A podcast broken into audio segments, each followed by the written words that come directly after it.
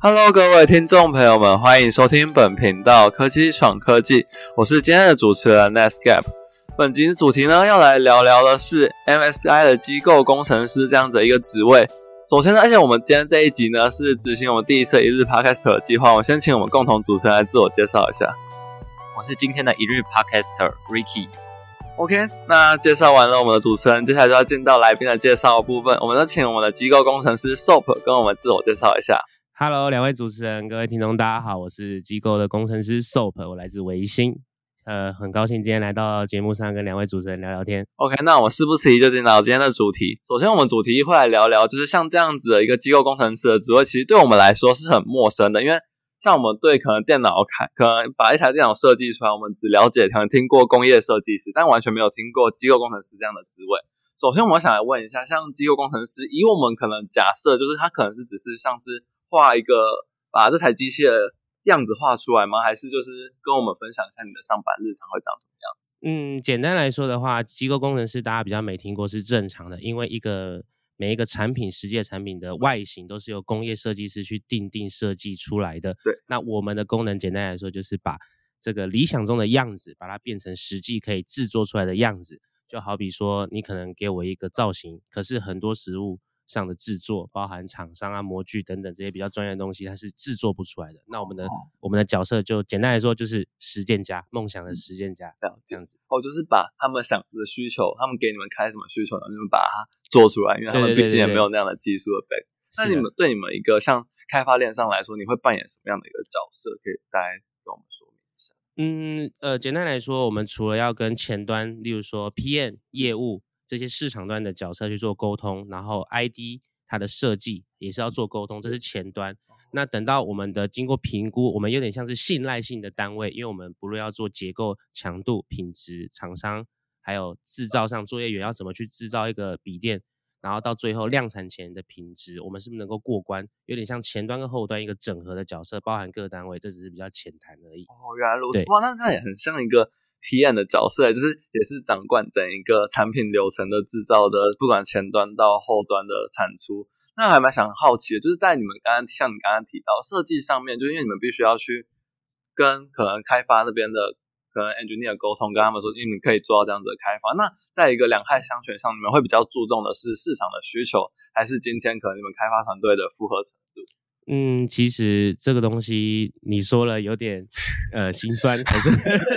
但是市场的需求就是来自于公司能不能得到好的收益嘛。那开发团队的负荷，其实说直白一点，公司付你钱就是要你工作。对。但是我们讲个实际案例好了，像一九年疫情前嘛，到二零二一年疫情中，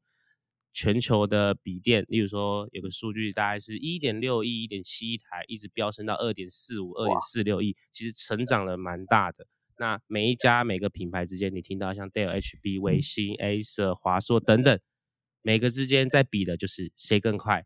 然后谁的成本能够低，谁的利润能够高，这一定是每一个公司，因为不是慈善机构要在乎的。那每一季推出就是比谁快，那说实在就是比谁能够更早的完成每一个产品的开发嘛。那你说到一个重点就是负荷程度，那就取决于每个公司它要不要去增派人手去。就是引进新的人员，不论他是新战力、激战力、老战力都 好。但是有一句话说的很好，即便你是同行，换一间公司到一个新的领域，你没有一年是没办法熟悉的，所以这个发酵也不是立即的。嗯，那负荷程度一定是相对更大的，比起以往。原来如此，原来是就是在疫情的时候会比较注重在，因为特别是要在一个快快产出的模式下，原来如此。对，因为有没有疫情的话，消费型的产品都是快节奏的。嗯。哦，原来如此，就是不会说太去在意，就是比起那个自己的公司能够负荷，还是比较重要的点。比起市场需求，就是对有没有，就是哦对，因为的确有的可能对于你们可能要求一些很高规格，但是还是以公司的制造还是最重要，因为产品的出。对，因为市场端的需求就摆在那里。了解，嗯，那接下来想问的是，就是之前像以 SOP 可能在画一些可能刚刚提到一些架构图的时候啊，会不会很常会被主管退稿？那因为毕竟退稿，可能心情就会很差嘛，因为就是被类似像被否定的感觉。那你是怎么去调试这样子的心情？退稿是一定会退稿，因为没有设计是能够一步到位的。那其实这个退稿要看呐、就好比例如说很菜的时候，一直一直被退稿。可是如果把它简单化一点，就好比说今天的目标是给你一个要做出精致，但是又要美味，但你又要便宜的蛋糕。但你对于一个新人的菜鸟来讲，你能够把蛋糕的样子做的差不多像，就已经很困难了，剩下你连边都摸不着，所以这个一定是被退稿的次数一定是多的，但是你只能想想办法把目标，例如说目标在那，那你能不能往六十、七十、八十改善嘛，到一个主管能够信赖的程度？那当然说，对于现在来说，退稿的次数一定是没那么多，甚至问题能够相对的比较深谈的，而不是浅谈的问题了。但是最后可能主管要告诉你，那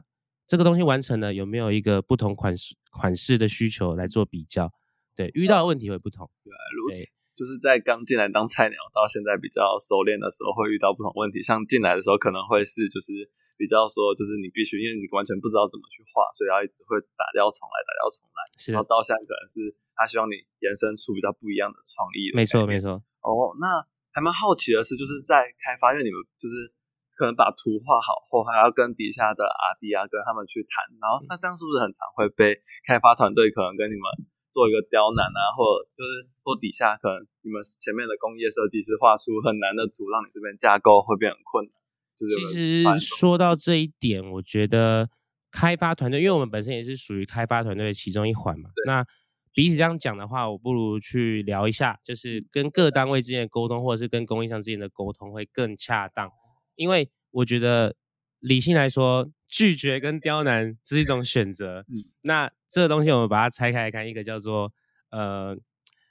例如说我们有一个新的想法，但是各各单位或是做供应商没做过，那他一定没有信心，没有信心他就没有足够的底去做这件事嘛。所以这是比较像是拒绝。那刁难的话，有点像是呃，我现在的就前面讲到负荷程度多，那最后一个叫做呃，设计出不能被制造的东西，这就是自己太菜了。但是总之，我觉得要把握把握几点啊，就是理性沟通，就是我们要去告诉人家为什么，跟他就是美好的前瞻在哪里，然后呃换位思考吧，就是他们不能的点在哪，例如说没有做过这样的经验，那我们就去比较这个市场上或是同行之间有没有这样的经验，或是依照呃叫做对的逻辑去逐步的把它研发出来，就还是有机可循的，只是相对困难。原来如此，就是其实刁难跟他们你刚刚讲到的，就是像这种退退稿或之类的，其实都是我觉得就是像你刚刚您刚刚提到，就是其实就是一种让你的东西，我觉得会是更好的模式，因为就是毕竟他们的需求就是在那里，或者是负荷程度就在那边，所以就是所以你们这边也会要去调试。那你们这样会不会就是很常会遇到吵架？就是像可能跟供应商就是很常就吵起来了，一言不合就吵架，有吵架是一定会的。可是，呃，这样说吧，我觉得还是跟自己的本身素养要有关系啊。就是说，吵架，那你是为了什么而吵？就是为了今天我不开心就吵吗？还是 我今天吵的有没有价值？就就我举举一个很残酷、残忍的例子哦，我今天如果吵一个架，最后事情没有解决，那说白了，今天的结果论叫做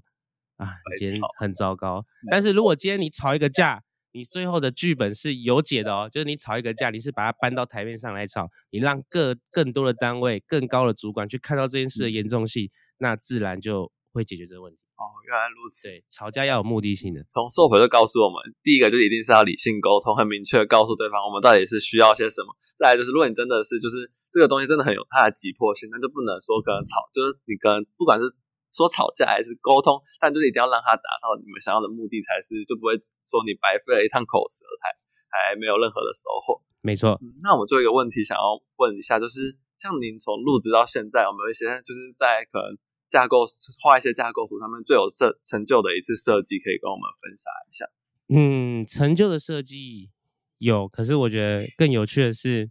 我记得我刚入职第一年，我有一个结构画了一个小时，然后就是你在画设计那个结构上面，就怎么想都不对，而那个结构就现在来看，它只要两分钟就完成。哇，那么快？就是就是你可以逐渐当时菜的时候，对于这行，就是你有多么没信心跟没底气，对。但是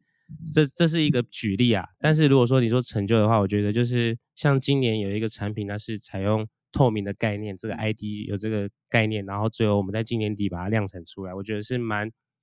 蛮特别的。原因是这个东西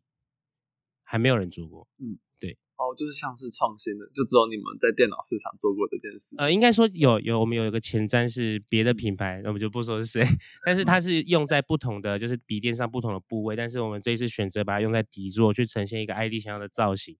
它有点像是从呃我们以前玩 PS 那个摇。杆那种透明的那种机械感来的。哇，对，哦，那这样真的会很有感觉。嗯，那接下来我们就要交由我们的一日 Podcast 来进行第二部分的访谈，交给 Ricky。刚刚 Soap 有提到，呃，他是机构工程师。那我想要请 Soap 可以简单就是比较一下，在生产链上，机构工程师还有工业设计师有哪些相异或是相同的地方？相异，我觉得比起相异，我们 我比较喜欢说实话，就是我们的工作的本质上是冲突的，就是工业设计师跟机构工程师。但是即便是冲突的，就是有点像是梦想与现实的拉扯吧。但是有的时候没有梦想跟咸鱼有什么分别？所以有的时候虽然是冲突的，可是因为有冲突才能够更有创新跟激情的未来，这是这是一定的价值性的观感。为什么呢？因为对我们来说，或是对有的人来说，他会在现在的一个舒适圈就安逸了，他就哎这样就能做啊，为什么要做那样？可是你用现在的环境跟时代来看，如果没有更呃，例如说稀奇古稀奇古怪，或者是更不一样的想法，然后去被研发出来，那还有什么未来可言？你看，从以前到现在，手机这些电子产品，就是科技型的东西，不就是这样来的吗？没有试错，怎么会有结果？对所以是过程可能会有冲突，但是他们的目的是差不多。对我们过程一定是有冲突，但最后目的都是想要去完成一个产品。那我想要请 Soap，如果从机构设计的角度来看，硬体还有软体的使用者界面有哪些不同或是相同的地方？我觉得简单说一点，不同只是专业知识跟使用的工具不同。那相同的地方就是，我们都是为了去产出一个产品而去努力，达到结果。所以都是为了从呃使用者的角度去做出发。对对，一定是从使用者角度出发，因为我们东西是卖给消费者，不然怎么赚钱？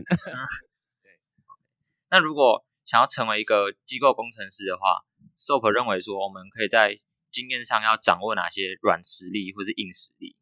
嗯，我们先讲软实力好了。软实力就是说白了，我觉得很字面化，就是腰伸腰子要够软，就是不要老是就是很像刺头一样到处去得罪别人，就是人际关系啊。我觉得人际关系就是原因是因为举一个很简单的例子好了。今天你在学校或在职场，你有一件技巧、技能或是一个东西搞不定，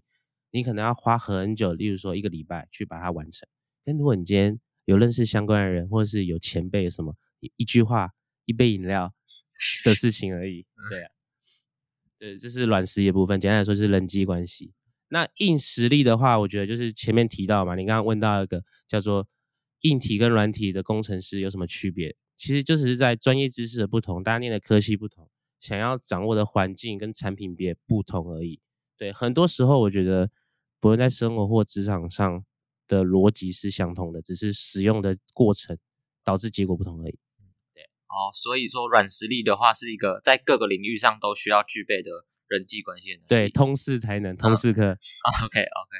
好，那如果是从我们，假如说我们不是本科系的学生的话，我们从我们的角度想要成为机构工程师，那我们可以在大学时期在知识或是作品集上面可以做哪些准备或是努力？我觉得如果是不同科系的话，如果你现在是大一、大二，大二有点可能太晚了。如果你是大一，你还有很有得选；如果你是大二以上，甚至要毕业，你才觉得要踏入机构或是机械行行业这一行，也不是不行。但是时间就是很珍贵的嘛，你要付出相对多的时间去努力，但是也没有不行哦。我举一个简单例子，就是你大一可以直接转系嘛。那你大二可能还有复修的机会。那如果到大三、大四，我建议，如果你真的做好了研究跟准备，你真的想来这一行，那你就是去额外上补习班，或者是有额外的，就是认识的人去直接做实习的东西。但是这是相对要付出更多时间。如果你已经毕业了，那你要再踏入这个非本科系的行业的话，一样，我觉得还是像什么巨匠电脑啊，他们这种东西就是为了这个这样的情况而产生的，所以收费会相对更贵。但是没办法，因为时间是回不去的，对，这是一定要面对的问题。对，付出钱或时间，你要选一个。所以就是，如果我们不是本科系，就一定要比别人还要花更多的时间或是精力。当然，当然，一定的，不是钱就是时间，只能选一个。那我最后想要请 Soap 给现在的大学生，或是给自己一段话的话，会想要建议什么？现在的大学生呢？呃，我觉得，呃。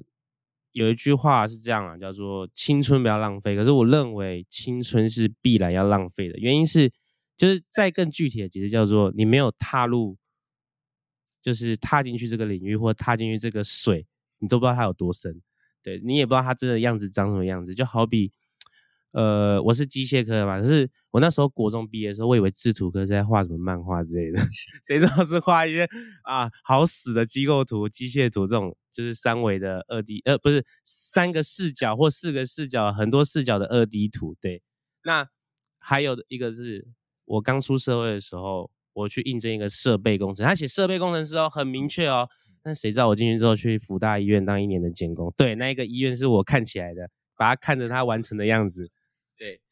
，OK，最后更贴近各位听众或是组成一点，叫做你们知道 YT 的这群人吗？就是有 YouTuber 这群人，就是我一开始或大家是不是以为他们其实每个人就是专业的演员，